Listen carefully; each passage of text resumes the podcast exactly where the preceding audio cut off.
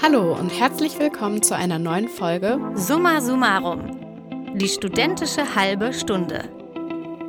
Wir sind Laura und Thea und es ist schon wieder viel los gewesen diese Woche.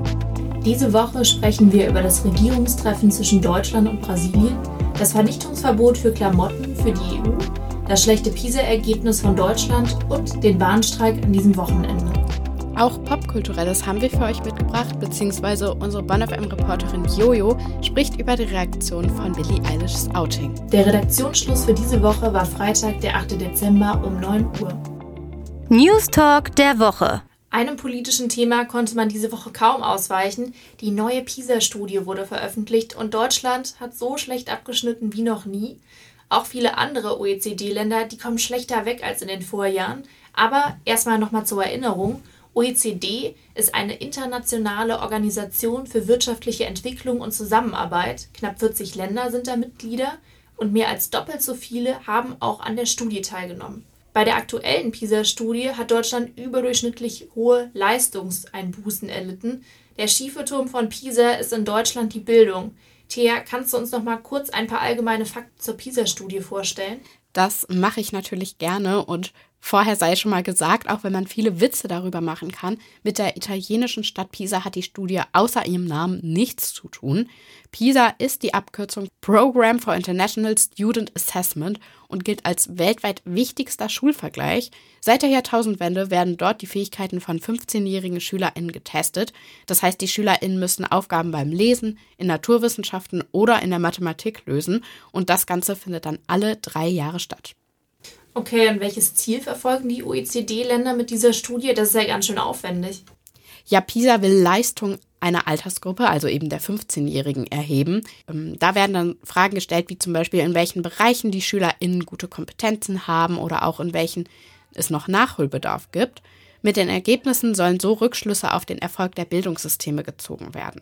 Damit können Bildungsprobleme aufgedeckt und Fehler korrigiert werden, bevor erst im Studium oder der Ausbildung festgestellt wird, dass in der Schule vieles nicht verstanden wurde. Aber für die Jugendlichen, die an der Studie teilgenommen haben, ist das natürlich ein bisschen zu spät. Die sind ja entweder schon ziemlich nah an ihrem Schulabschluss oder schon in der Oberstufe, oder? Ja, das stimmt. Profitieren tun hauptsächlich die Jüngeren, weil sich nur für die dann auch noch was ändern kann.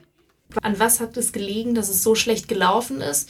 Und die Corona-Pandemie lag ja auch genau in dem Zeitraum. Hatte die denn auch Einflüsse auf die Ergebnisse? Also liegt es vielleicht auch daran, dass wir so schlecht abgeschnitten haben, dass die Corona-Pandemie war? Dazu haben die AutorInnen der Studie auf der Pressekonferenz diesen Dienstag auch Stellung bezogen. Die Corona-Pandemie scheint ein offensichtlicher Faktor zu sein, der die Ergebnisse 2022 beeinflusst haben könnte. Aber die Leistungen von Schülerinnen und Schülern in Deutschland sind schon seit einiger Zeit rückläufig. Der steile Rückgang der Durchschnittswerte zwischen 2018 und 2022 verstärkte lediglich eine negative Trendwende, die schon 2015, wenn nicht früher, begann. Okay, die Corona-Pandemie war ein Grund, aber nicht der entscheidende Grund. Was ist denn dann der Grund und steckt Deutschland jetzt in einer Bildungskrise? Die PISA-Studie hat tatsächlich zu einem politischen Beben geführt. Vor 20 Jahren gab es sowas schon mal bei der ersten PISA-Studie. Da wurde vom PISA-Schock gesprochen. Jetzt sind die Ergebnisse noch schlechter und werden durchaus auch als Bildungskrise wahrgenommen. Über mögliche Gründe wurde auch auf der Bundesschülerkonferenz gesprochen. Der Vorsitzende Florian Fabricius sieht folgende Probleme als Gründe für das schlechte Ergebnis. Wir haben das schon befürchtet. Wir haben den Lehrkräftemangel, wir haben Digitalisierung, die zurückhängt, wir haben eine Epidemie von psychischen Erkrankungen in unseren Schulen, marode Schulgebäude. Es bestätigt den Eindruck, den wir haben. Es setzt einen Stempel darauf, auf den Befund, dass wir eine Bildungskrise haben in Deutschland und die ist wirklich handfest. Das klingt jetzt alles ziemlich düster. Welche Maßnahmen müssen denn laut Fabricius getroffen werden, damit sich was in der Bildung in Deutschland ändert? Er und mit ihm die Bundesschülerkonferenz fordern drei Dinge und stellt auch das Notensystem in Frage. Wir fordern da drei Sachen. Erstens, dass die Schulpsychologie personell gestärkt und institutionalisiert wird. Zweitens, dass Stressprävention und Stressmanagement Teil des Schulalltags werden. Und drittens, und das ist das Fundamentalste daran, dass wir auch unser Bewertungssystem überdenken. Offensichtlich ist es, dass unser Bewertungssystem auf Schüler zu viel Druck ausübt und auch da muss man mal drüber nachdenken, ob Noten und die Art der Benotung, die wir eben noch haben in Deutschland, ob die noch zeitgemäß ist. Puh, das sind ganz schön viele Baustellen. Sehen die Lehrenden das Problem denn auch bei der Notenvergabe und gewachsenem psychischen Druck auf SchülerInnen oder haben die eine andere Perspektive darauf? Also der Präsident des Deutschen Lehrerverbands Stefan Düll ordnet die Probleme anders ein. Er sagt, es liegt vor allem an der Migration in Deutschland. Naja, es wird immer schwieriger, die jungen Leute zu unterrichten, dahingehend, dass die Schülerschaft immer heterogener wird. Jetzt nehmen wir mal die Grundschulen zunächst. Wenn Sie Klassen haben, in denen Deutsch bei keinem Kind Muttersprache ist, dann braucht es einen nicht wundern, dass hier Hindernisse da sind, einen erfolgreichen Bildungsweg zu durchlaufen. In den letzten Tagen wurde ja viel geredet, aber sind jetzt auch politische Konsequenzen abzusehen? Soll was konkret geändert werden? Wie sieht die Situation da gerade aus?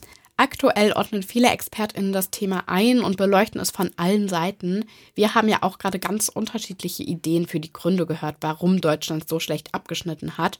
Corona, psychischer Druck, kaputt gesparte Schulen, LehrerInnenmangel oder auch Migration.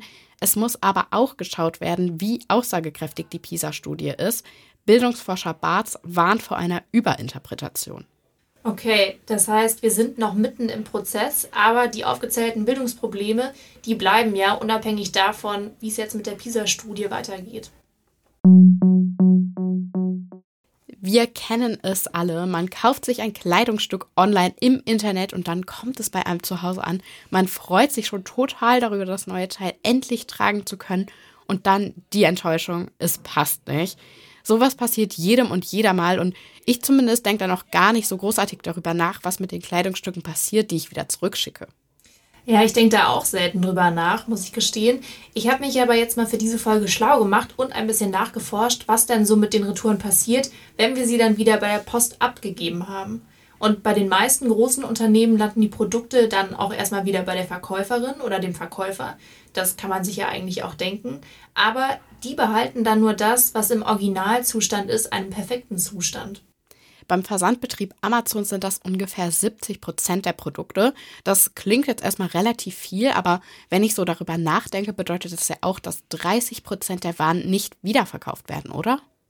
Ja, das ist fast richtig. Diese 30 Prozent verkaufen HändlerInnen zu Billigpreisen an sogenannte Retouren-Management-Zentren.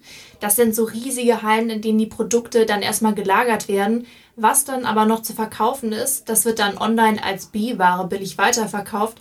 Und der Rest, der nicht mehr verkauft werden kann, weil die Kleidung zum Beispiel getragen wurde oder die Reinigung den Materialwert übersteigt, das wird dann alles vernichtet. Das passiert dann auch mit den Produkten, die aus Zeitgründen nicht gesichtet und überhaupt nicht mehr überprüft werden konnten. Es wird also echt jede Menge weggeschmissen, obwohl man die Sachen noch tragen könnte. Das finde ich schon krass, muss ich ehrlich sagen. Es kann also sein, dass die Kleidung eigentlich noch in gutem Zustand ist, aber aus Zeitmangel oder auch weil es sich für die Unternehmen nicht lohnt, dann vernichtet wird. Der Anteil an vernichteten Retouren lag in Deutschland 2019 bei 4 Prozent, aber auch das sind schon 20 Millionen Produkte pro Jahr.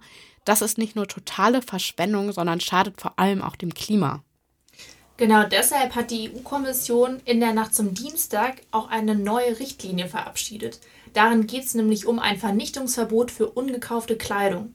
Diese europäische Richtlinie ist Teil der EU-Ökodesign-Verordnung, ein kompliziertes Wort. Das hat nämlich zum Ziel, Umwelteinwirkungen von Produkten, die besonders viel Energie verbrauchen und damit dann eben auch besonders energieverbrauchsrelevant sind, zu mindern. Ein Teil davon ist eben jetzt schon zum Beispiel der Umgang mit nicht gekaufter Kleidung. Und die Richtlinie, die hat auch schon Erfolge erzielt. Das berichtet der CDU-Abgeordnete Peter Liese der Tagesschau.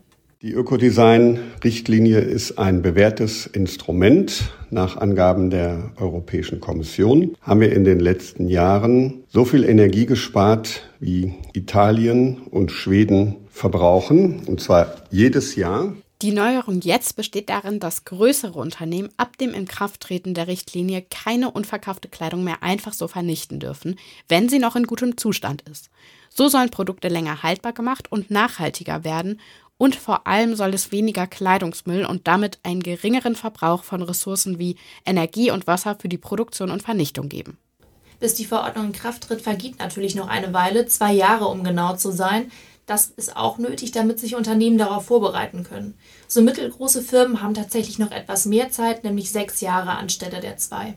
Zwei beziehungsweise sechs Jahre Umsetzungszeit finde ich erstmal fair und bei kleineren Firmen soll es auch noch Ausnahmen geben. Wie die aussehen, steht aber noch nicht im Detail fest. Und es ist auch geplant, die Richtlinie in Zukunft auf andere Produkte auszuweiten, also nicht nur auf Kleidung. Das berichtet auch die grüne Europaabgeordnete Anna Cavazzini. Wir als Parlament haben einen sehr großen Fokus darauf gelegt, dass besonders solche Produkte zuerst behandelt werden, die den größten Klima-Impact haben. Und dazu gehört auch Möbel, ähm, Waschmittel und Reifen, die sollen prioritär behandelt werden. Und auch Produkte wie Eisen, Stahl, Aluminium, Farben und Chemikalien, die sollen bald umweltfreundlicher reguliert werden. Dazu hat die EU-Kommission bisher aber noch keine genauen Pläne vorgelegt. Jetzt geht es ja erstmal um die Kleiderverordnung. Damit ist das EU-Parlament auch ganz gut beschäftigt. Denn das EU-Parlament und die Länder müssen der Einigung noch offiziell zustimmen. Das gilt aber eher als Formsache. Wir können uns also relativ sicher sein, dass die Richtlinie dann auch in zwei Jahren in Kraft tritt. Und bis dahin können wir als VerbraucherInnen vielleicht auch schon selbst etwas für die Umwelt tun. Die EU möchte nämlich digitale Produktpässe einführen, die uns VerbraucherInnen helfen sollen, möglichst klimafreundlich einzukaufen. Zum Beispiel mit Hilfe vom sogenannten Reparaturindex. Daran kann man dann erkennen, wie leicht sich Produkte reparieren lassen, wenn sie kaputt gehen. Das finde ich auch eine ziemlich gute Idee, muss ich sagen. Ich meine, wir kennen das ja alle. Ein Produkt ist nach dem Ablauf der Garantie direkt kaputt. Bei manchen ist das ja auch so angelegt, eben damit man immer mehr neue Sachen kauft. Und mit dieser neuen Richtlinie könnte man dann vielleicht auch eher auf Produkte zurückgreifen, die, wenn sie kaputt sind, man dann selber reparieren kann. Wir sind also gespannt, was die EU-Kommission in Zukunft also noch für Richtlinien für noch für Richtlinien für unser Klima entwickelt und wie sich das neue Vernichtungsgebot dann in zwei Jahren tatsächlich auswirkt. Freitag ist Streiktag, zumindest bei der Bahn. Wobei genau genommen hat der Streik schon Donnerstagabend begonnen. Bestreikt werden bundesweit Güter- und Personenverkehr bis Freitag um 22 Uhr. Und zum Warnstreik aufgerufen hat die Lokführergewerkschaft GDL. Die GDL will sich in Tarifverhandlungen gegen die Deutsche Bahn durchsetzen und hat den Streik jetzt als Mittel ihrer Wahl eingesetzt. Das trifft Studis aber meistens ziemlich hart, weil viele haben kein Auto und sind auf die Bahn oder die Öffis angewiesen. Verhindert der Streik auch Pläne von dir, Thea? Ja, ich habe zum Glück ein paar Freundinnen, die ein Auto haben und mich dann auch mitnehmen können. Das ist aber natürlich nicht bei jedem und jeder der Fall. Bei anderen sieht die Lage zum Beispiel so aus. Finde ich nicht so lustig, weil ich auch wieder zur Arbeit muss und dann wahrscheinlich tja, nicht ankomme. Well, I believe in fairness, so definitely I think it, we have people's rights and um, you know I think the employees or the workers should have the opportunity to say what they need to say. Es ist blöd einfach nur, die, die darauf angewiesen sind. Ne? Ich bin jetzt auch, weil mein Auto in der Werkstatt ist, kann ich äh, bin ich auch auf die öffentlichen Verkehrsmittel angewiesen. Und wenn das auch nicht funktioniert, also ist echt nicht so schön. Natürlich ist es nachvollziehbar, dass die äh, Bahnmitarbeitenden ja durchaus auch ihre Interessen haben und sehr, sehr lange vernachlässigt worden sind. Auf der anderen Seite verstehe ich auch die Menschen, die äh, jetzt in ihr Wochenende, in die Weihnachtsfeiertage fahren wollen. Und daher muss man da einen Kompromiss finden. Und bestenfalls einigt man sich schnell und das nicht auf dem Rücken der Kundinnen und Kunden ein großes Stimmungsbild. Wie bewertest du die Stimmung von den Leuten, die wir gerade gehört haben? Ja, so moderat genervt, würde ich sagen. Aber es ist ja auch erstmal nur ein Warnstreik.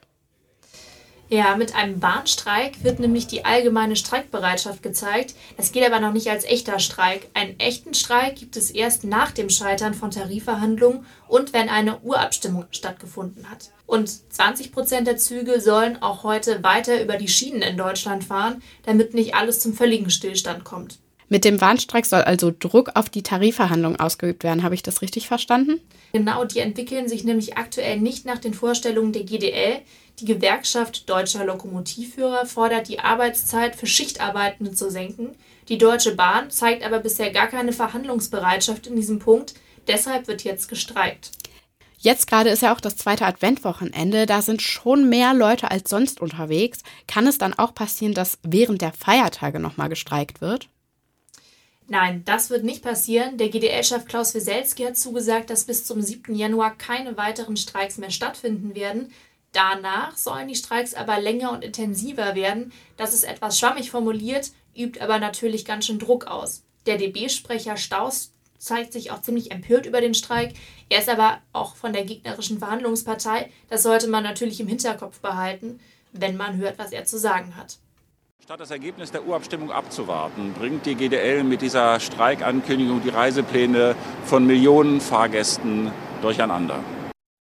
Dieser erneut sehr kurzfristig anberaunte Streik ist unnötig und er ist unverantwortlich gegenüber unseren Fahrgästen, gegenüber unseren Kunden im Güterverkehr und auch gegenüber unseren Mitarbeitern und Mitarbeiterinnen. Der Streik kommt zu einer Zeit, zu einer Unzeit, wo wir immer noch die Folgen des extremen Wettereinbruchs in Bayern bewältigen müssen. Unsere Mitarbeiterinnen und Mitarbeiter haben alle Hände voll zu tun, den Zugverkehr nach den massiven Schneefällen vom vergangenen Wochenende wieder in Gang zu bringen. Und es kommt ja dazu, dass auch noch die Züge gerade im Verkehr von und nach München noch sehr voll sind. Insofern ist auch das ein sehr, sehr ungünstiger Zeit, äh, Zeitpunkt für einen Streik. Und die GDL bestreikt auch die deutsche Wirtschaft und Industrie. Denn aufgrund des Extremwetters im Raum München haben wir einen Rückstau von mehreren hundert Güterzügen, die wir nach und nach auflösen müssen. Jetzt kommt der Streik dazwischen. Das wird zur Folge haben, dass es auch über das Wochenende hinaus noch Lieferverzögerungen für die Wirtschaft und die Industrie geben wird. In NRW haben wir zum Glück bisher kein Schneechaos gehabt. Einen Ausflug in andere Städte solltet ihr aber wegen dem Streik trotzdem auf Samstag verschieben. Anfang der Woche hat das erste deutsch-brasilianische Regierungstreffen nach acht Jahren stattgefunden. Bundeskanzler Olaf Scholz und Brasiliens Präsident Lula da Silva haben sich nämlich in Berlin getroffen, um über Außen-, Klima- und Wirtschaftspolitik zu sprechen und das Verhältnis der beiden Länder zu verbessern. Das ist ein besonderes Ereignis und zwar aus zwei Gründen. Erstens hat es so ein Treffen mit dem vorherigen brasilianischen Präsidenten Bolsonaro nie gegeben. Wir haben ja eben gehört, das letzte Treffen ist acht Jahre her, das ist ganz schön lange. Und zweitens steht jetzt auch ein wichtiges Handelsabkommen an. Über das haben die beiden nämlich auch geredet. Ja, du sprichst vom Mercosur-Abkommen. Das ist eine Verhandlung zwischen der EU und dem Wirtschaftsblock Mercosur mit den sogenannten Mercosur-Staaten, also Brasilien, Argentinien, Uruguay und Paraguay. Dieses Bündnis der vier Länder funktioniert nach dem Vorbild der EU, um die Entwicklung des südamerikanischen Kontinents voranzubringen. Mercosur steht nämlich für gemeinsamen Markt des Südens und ist eine Zollunion mit freiem Handel in Südamerika. Bisher ist das Ganze aber noch nicht so gut gelaufen, weil es immer wieder Rivalitäten und Meinungsverschiedenheiten zwischen den Staaten gab. Genau das soll sich jetzt aber ändern, denn die EU verhandelt jetzt mit den Mercosur-Staaten über eine der größten Freihandelszonen der Welt, die zwischen den Staaten entstehen soll, wenn das Abkommen abgeschlossen ist. Der Pakt soll dann nämlich den Handel mit umwelt- und klimaschädlichen Produkten erleichtern. Seit Donnerstag läuft jetzt ein Gipfeltreffen der Mercosur-Staaten, bei denen sie nochmal über das Abkommen verhandeln wollen. Denn einige Staaten sind immer noch dagegen, um zum Beispiel ihre eigenen Märkte zu schützen. Und auch Nichtregierungsorganisationen in den Ländern fürchten die Aufweichung von Arbeits- und Umweltstandards. Wie es da weitergeht, ist also noch offen. Aber sowohl Olaf Scholz als auch Lula da Silva haben sich für dieses Abkommen ausgesprochen. Ja, weil Deutschland in Zukunft näher mit Brasilien zusammenarbeiten will, sehen Scholz und da Silva das Abkommen als Chance für beide Länder. Besonders in den Bereichen Wirtschaft, Energie und Klimaschutz wollen die Länder zukünftig enger zusammenarbeiten. Und Scholz hat bei einer Pressekonferenz nach dem Treffen mit da Silva dann auch direkt einige seiner Ziele vorgestellt. Im Rahmen unserer neuen Partnerschaft wollen wir mit gemeinsamen Projekten das Ziel Null Entwaldung bis 2030 in Brasilien unterstützen. Und wir werden klimaneutrale Industrien aufbauen und in die Klimaforschung investieren. Außerdem ging es um bilaterale Probleme, wie zum Beispiel Recycling. Recycling ist besonders in Brasilien nämlich noch relativ in den Anfängen. Besonders Plastikflaschen sind dort immer noch ein sehr großes Problem. Die werden nämlich nicht recycelt, sondern landen im Restmüll oder der Umwelt und das ist halt sehr problematisch. Aber es gibt dort auch Recyclingpläne, bei denen dann zum Beispiel aus geschreddertem Plastik, aus alten Plastikflaschen neue Gegenstände hergestellt werden können. Ja, Recycling ist für den Klimaschutz schon mal ein guter Anfang. Deutschland erhofft sich von Brasilien aber noch mehr Wandel in der Klimapolitik, zum Beispiel wenn es um die Abholzung im Amazonasgebiet geht.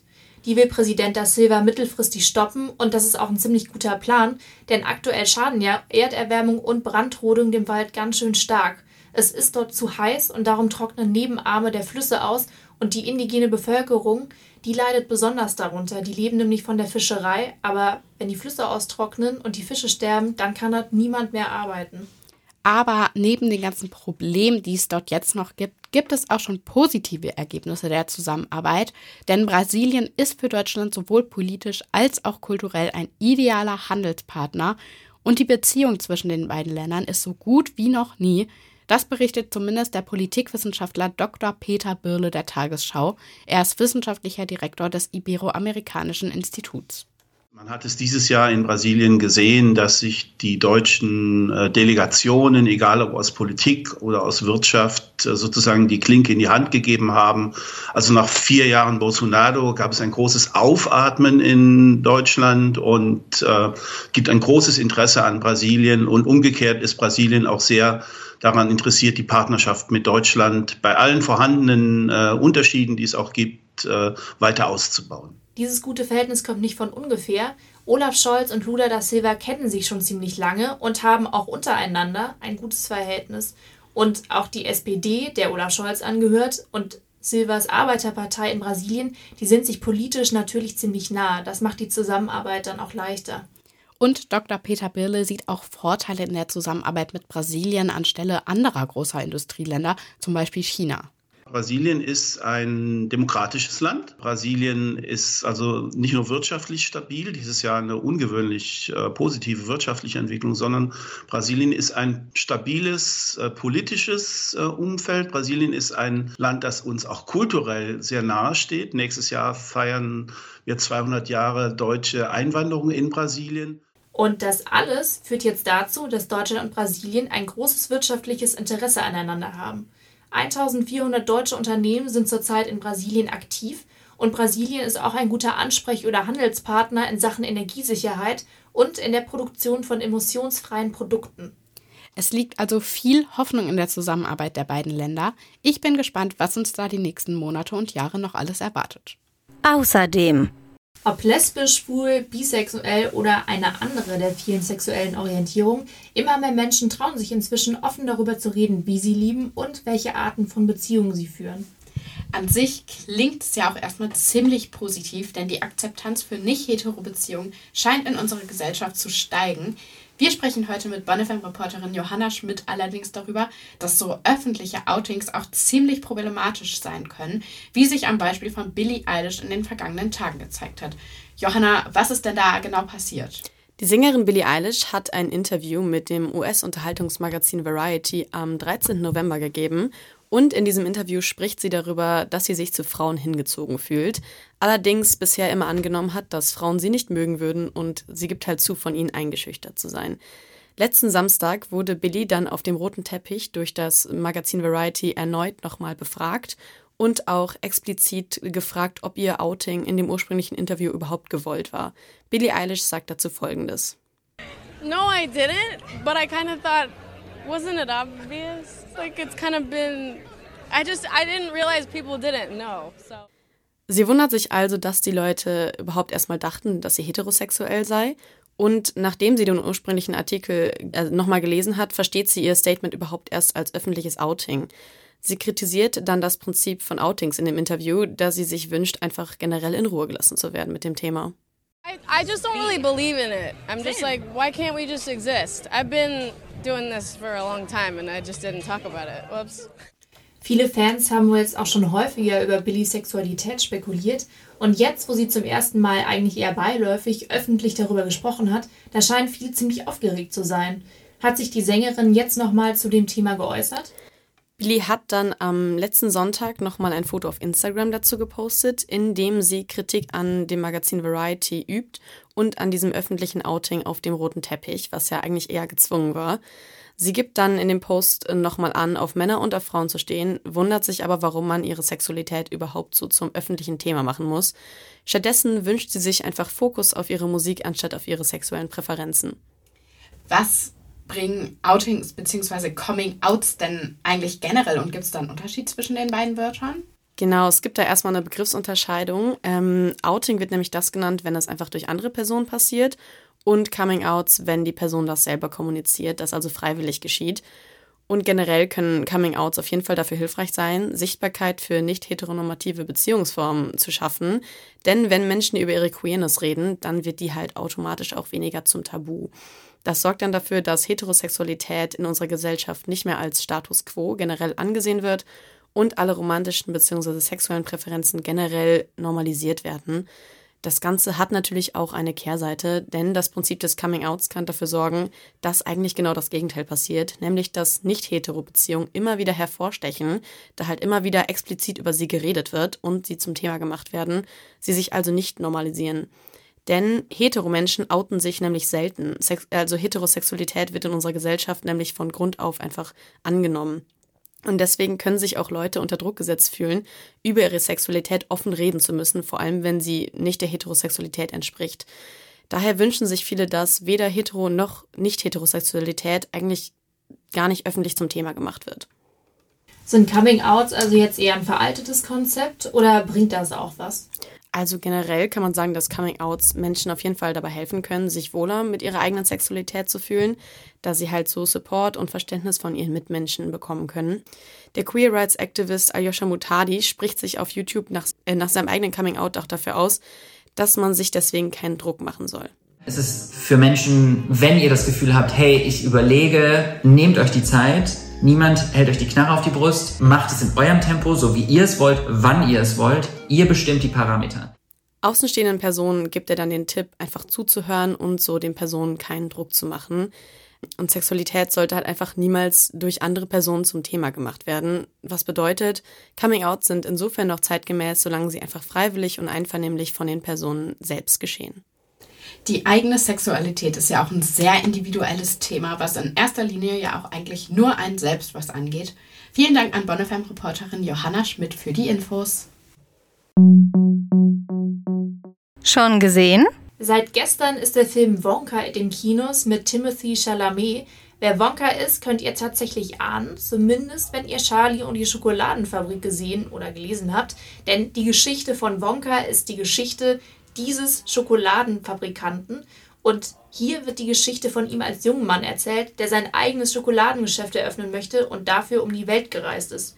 Es ist bunt, es wird viel gesungen. Der Musical mag ist hier bestens bedient und Lust auf Schokolade bekommt man ziemlich sicher auch. Also Wonka, der Film, seit gestern im Kino. Heute Nacht ist die neue Kooperation von den Sängern Ennio und Berg rausgekommen. Drachenfrucht heißt das Ganze und da wundern sich einige Ennio-Fans vielleicht jetzt erstmal.